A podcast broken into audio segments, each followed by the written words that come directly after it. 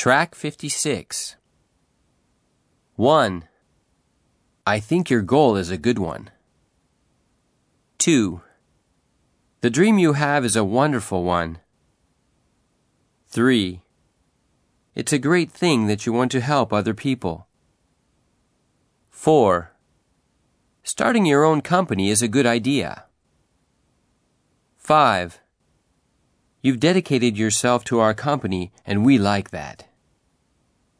6. To be honest, it's not such a bad thing that you want to be president of this company. 7. I'm glad you want to find your own path in life. 8.